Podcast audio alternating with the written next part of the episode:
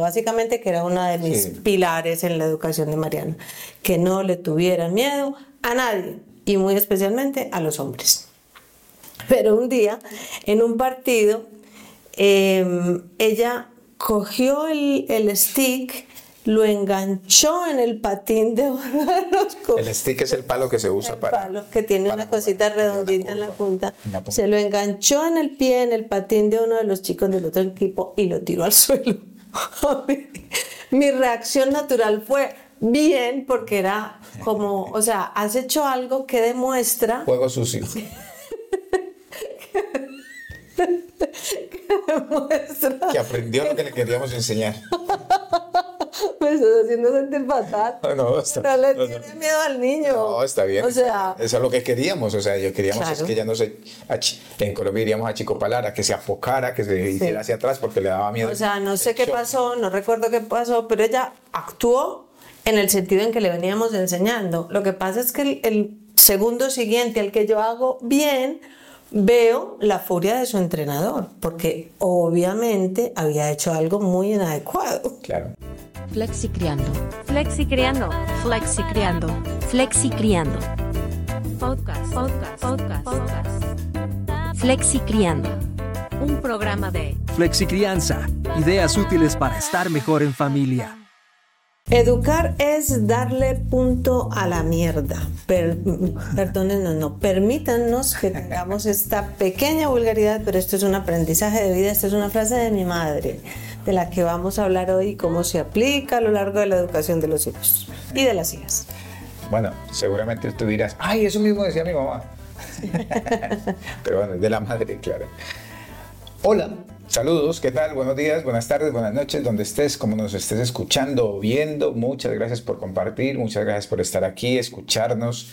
Te invitamos a que te suscribas, a que le des like, a que participes de manera activa con tus comentarios, preguntas, tus cuestionamientos. Así que mm, nada, estamos en Flexi Criando. Flexi Criando es un podcast de nuestro programa más amplio con otro tipo de ayudas pedagógicas y formativas para madres y padres de familia que hemos llamado Flexi Crianza. Tenemos un podcast anterior donde te explicamos cuáles son los alcances y de dónde viene el nombre de Flexi Crianza y por qué eso de Flexi en la crianza. Así que te invitamos a que vayas y, y- y participes. Mi nombre es Sergio Montoya, si no nos conoces todavía, soy psicólogo y junto con la psicóloga Clara Ospina hemos creado Flexi Crianza. Además somos una familia poligenética, los tuyos, los míos y los nuestros. Somos pareja y padres de dos, de dos hijos varones y una chica. Eh, que ya están muy grandes, exceptuando el, el- uno de los varones que, está, que tiene 14, que la verdad ya no es pequeño porque ya está altísimo, entonces ya es otro, otro gigantón. Y hoy tenemos un tema, como los que nosotros decimos que es un, también un temazo, mm, pero más que un temazo como tal, es como el- el- uno de los fondos que uno va aprendiendo a partir de la práctica en la medida en que uno hay veces no calcula qué es lo que intenta enseñar y eso se le puede venir en contra, ¿sabes? O sea, eh, puede tener efectos negativos una vez que eso empiece a probarse. Y vamos a ir a... Primero expliquemos el título. Explique- Expliquemos de dónde viene el de concepto. educar es darle el punto a la Y luego, y luego damos algún, algún ejemplo de nuestra vida. Mira, corporativos. Tú- Flexi crianza. Ideas útiles para estar mejor en familia. Bueno, el concepto de darle punto a la mierda eh, viene de esa idea, bueno, esa idea no, ese objetivo que tienes cuando los bebés están, cuando son bebés, estoy un poco enredada hoy aquí con el tema, cuando son bebés tú estás siempre mirando eh, cómo son las deposiciones, cómo es la caca de los niños. Entonces, si es muy dura, les das algo para que sea más blandita, para que no sean bolas, para que no sea un popo duro, que no les salga que les duela, pero si está demasiado líquido y ya tienen diarrea, se queman, entonces les das algo para... Entonces, por eso mi madre siempre decía que eh, con un bebé uno siempre le está buscando el punto a la mierda. Pero eso se aplica a toda la vida de los niños y de las niñas, porque finalmente lo que buscas es el equilibrio de esas habilidades que les vas enseñando, pero que muchas veces están por debajo o por encima de lo esperable. Sí, yo, yo diferenciaría entre cosas que hemos dicho en este podcast y que repetimos. Una cosa es la apuesta educativa, es yo quiero enseñarle esto a esta persona, ¿vale? Eh, a futuro vas a darte cuenta dos cosas. Uno, o que lo conseguiste, ¿vale? Eso tiene que ver con los resultados. O que finalmente eso que tú querías enseñarlo ya ni siquiera es útil. O sea, que, que, que la vida cambió tanto, que los valores cambiaron tanto, que a lo mejor eso que tú le enseñaste antes que ayudarle le está perjudicando. Por ejemplo, es- eh, ahí también hay una respuesta, por eso hablamos de apuesta. Pero aquí, y ese es el- posiblemente el otro nivel donde nosotros hablamos, es que tú intentas explicar o enseñar algo en particular y cuando ellos prueban ese aprendizaje eh, en, en lo social, Se pasan. posiblemente se pasan, o sea, termina siendo como, wow, y eso se lo enseñé yo, y ahora yo como digo que es que yo soy el responsable, de- venga, eh, Claro, entras ahí, entras ahí en un bravo porque lo has aprendido, pero joder, te has pasado. O sea, tampoco. Eso, hasta- eso, contamos la anécdota de María. Vale, entonces, eh, Mariana, cuando estaba pequeña, bueno, hasta hace muy poco jugaba hockey. Eh, empezó siendo jugadora, terminó siendo portera, pero También es jugadora.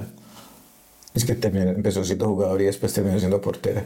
Como si portera no fuera jugadora. no entiendo la diferencia, pero bueno, el caso es que, el caso es que em, jugaban, eh, era un equipo, primero jugaban en un equipo mixto, pero en liga donde casi todos eran hombres, Hombres. ¿no? Había una que otra chica en los equipos, pero era una liga masculina, ¿no? No había una liga femenina específicamente. Entonces los entrenadores se quejaban de que las niñas eran muy suavecitas y decían que les faltaba sangre. Sí, que les faltaba, que les daba miedo entrar a, no atacar con la bola, pero sí como el contacto físico con los hombres, ¿no? Con lo cual se quejaban y se quejaban y se quejaban. Y solo había una de las chicas, una de las mejores amigas de Mariana, que sí se le notaba que tenía un hermano hombre que tenía contacto físico de pelea con él.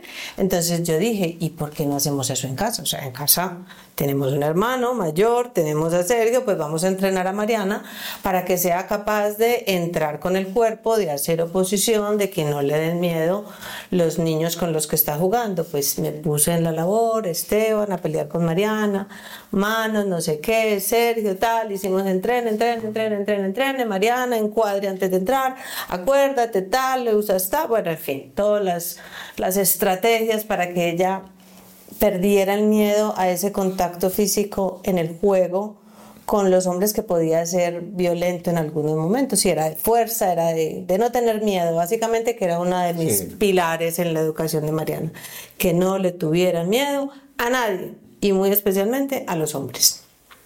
Pero un día, en un partido, eh, ella cogió el, el stick, lo enganchó en el patín de uno de los El stick es el palo que se usa el para. palo que tiene una cosita redondita en la punta. Se lo enganchó en el pie, en el patín de uno de los chicos del otro equipo y lo tiró al suelo.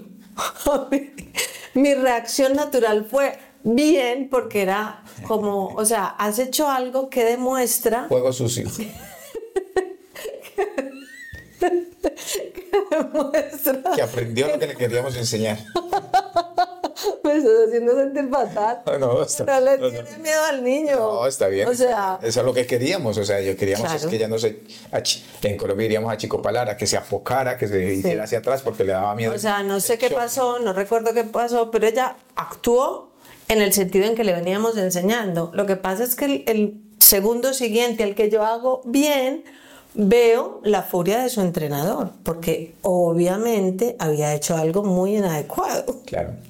Entonces, claro, yo ya me quedé quieta como, ups, puede ser que nadie me haya visto porque esto estaba fatal.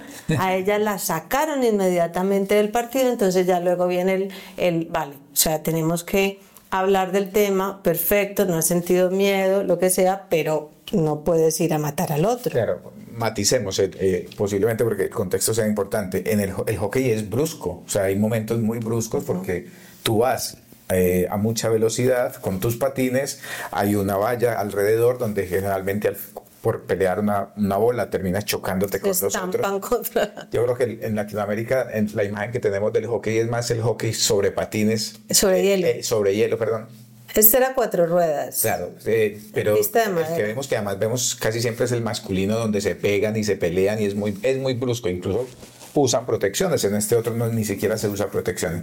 Es importante ese contexto porque una cosa que según la interpretación de muchos padres, posiblemente sobreprotectores, posiblemente dirían, y claro, y a la, a la niña sí le pueden pegar y la pueden empujar y ella que hace esto porque la saca el entrenador, porque hay que diferenciar entre seguir las normas, jugar limpios, sabiendo que el deporte incluye algo brusco, pero María fue, o sea, ya fue... Fue a matar. No, eh, esa parte ya no sé si se debería decir.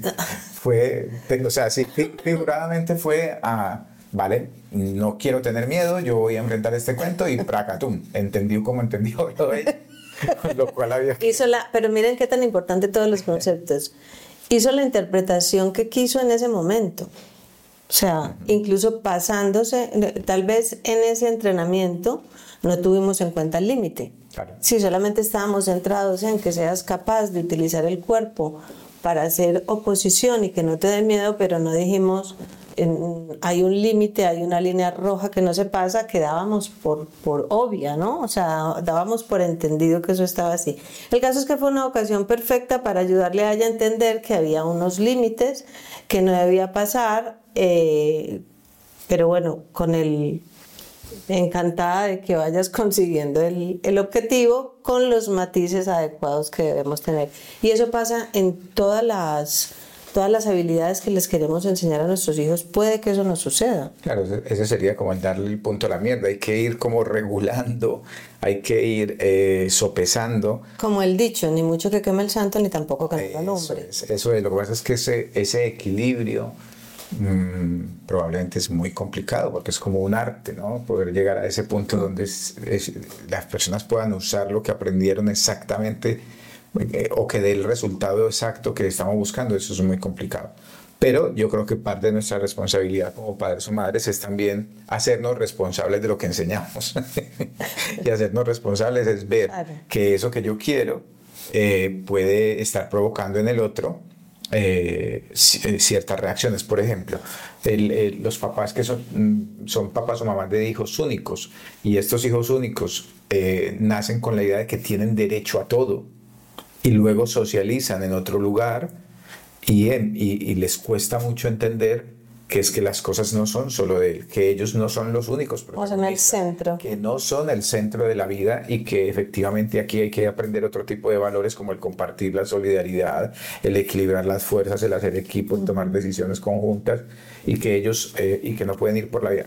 ¿Dónde está parte del problema? Que posiblemente tiene que ver está con las actitudes también de los padres, en el sentido de, no, no, no, es que yo quiero que mi hijo sea el rey del mundo. ¿Sabes? O sea, eh, parte desde ahí y de alguna forma eso se cuela en la formación de, de, nuestras hijas e hijos, pero luego eso se puede tener unos efectos contraproducentes tremendos en no saber compartir, en que eh, te vean como una persona mm, muy complicada, muy difícil porque lo quieres todo para ti, porque exacerbas el egoísmo eh, y hay que aprender justamente pues como a regular eh, qué es lo que queremos con el resultado que vamos obteniendo y a partir de ahí hacer como los ajustes específicos de las cosas. Y con unas habilidades muy específicas, ¿eh? porque cuando tú empiezas a enseñar algo, a llevar por un camino y esa persona se pasa hasta un punto en que no debería y ya la machacas porque se pasó, entonces empieza a quedar como un vamos a ver, o sea, tú no haces sino decirme que yo vaya por aquí y cuando yo lo hago entonces ya, entonces es, es como cómo corregimos esa, esa exageración o ese desvío de lo que nosotros estamos esperando. Claro,